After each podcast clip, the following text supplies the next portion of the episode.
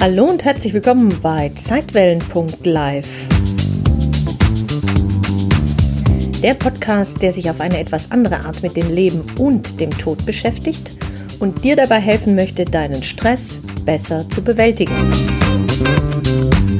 Mein Name ist Janet Richter und los geht's.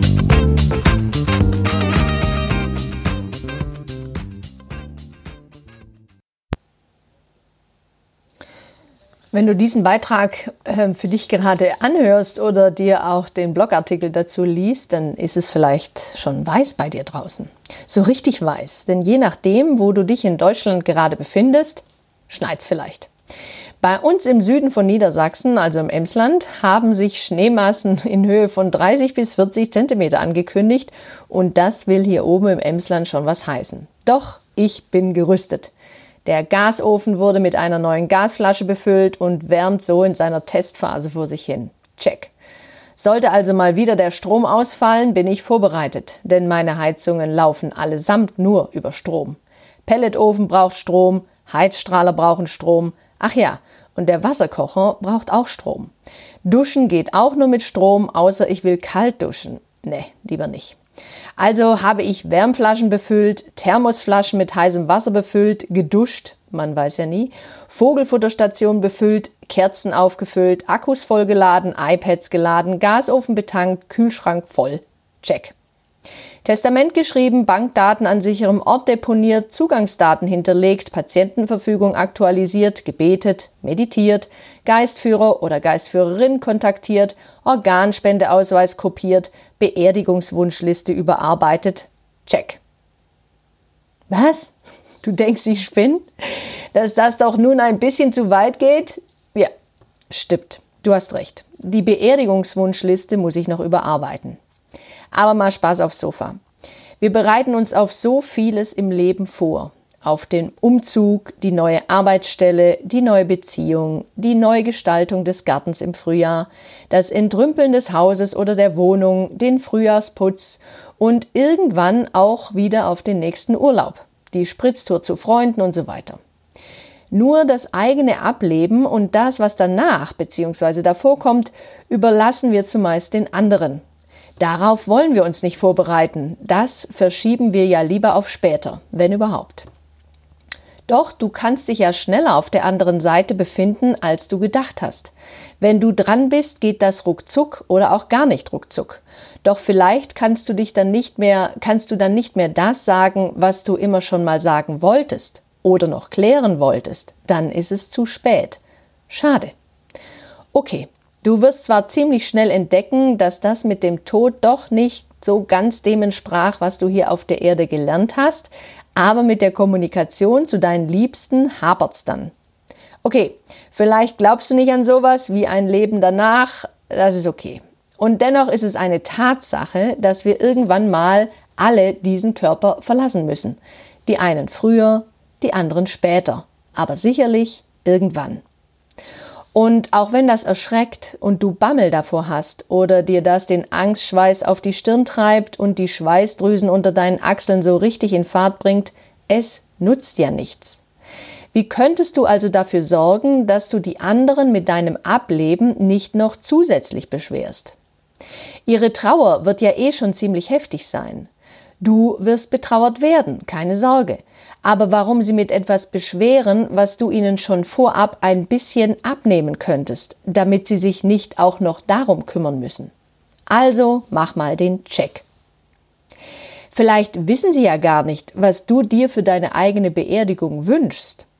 Friedwald, Urne, normal in Anführungsstrichen oder Seebestattung. Und wo willst du beerdigt werden?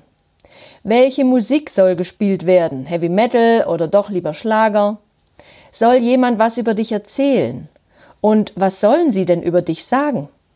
Wenn du deine eigene Grabrede schreiben würdest, wie würde diese denn aussehen? Was soll auf deinem Grabstein stehen und wie soll der aussehen?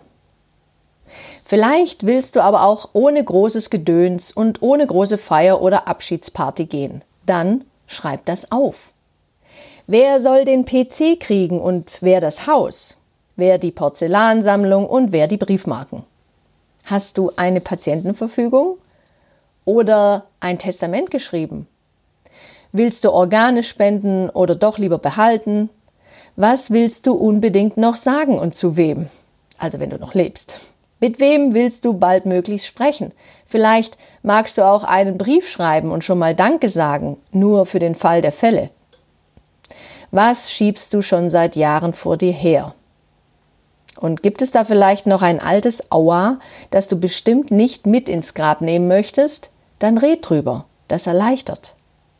Was wolltest du immer schon mal tun? Welchen Traum wolltest du dir schon seit langem erfüllen?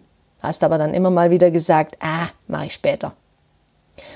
Wo befinden sich aber auch deine Zugangsdaten für deine ganzen Bankkonten und die Passwörter für Instagram, Facebook und Co?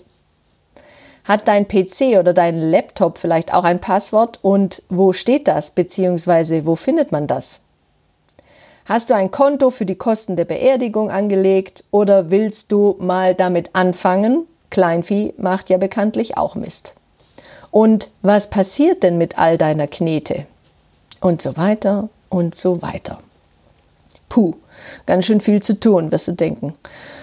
Du kannst das doch aber alles nach und nach ähm, bei einem Menschen deines Vertrauens deponieren und dann auch mal immer wieder ergänzen, wenn du möchtest.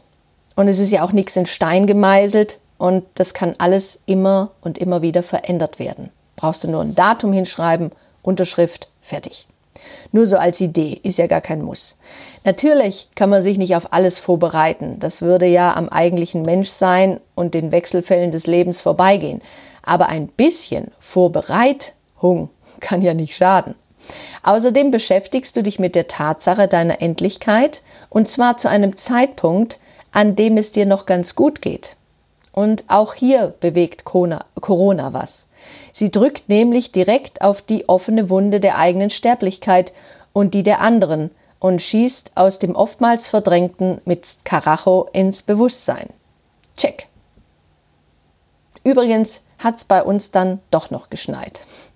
Ich wünsche dir jetzt erstmal einen vollbewussten, intensiven, glücklichen, innigen und freudvollen Tag. Oder was du dir gerade für dich am allermeisten wünschst. Du lebst, Sei happy, du bist wundervoll. Alles Liebe, deine Jeanette.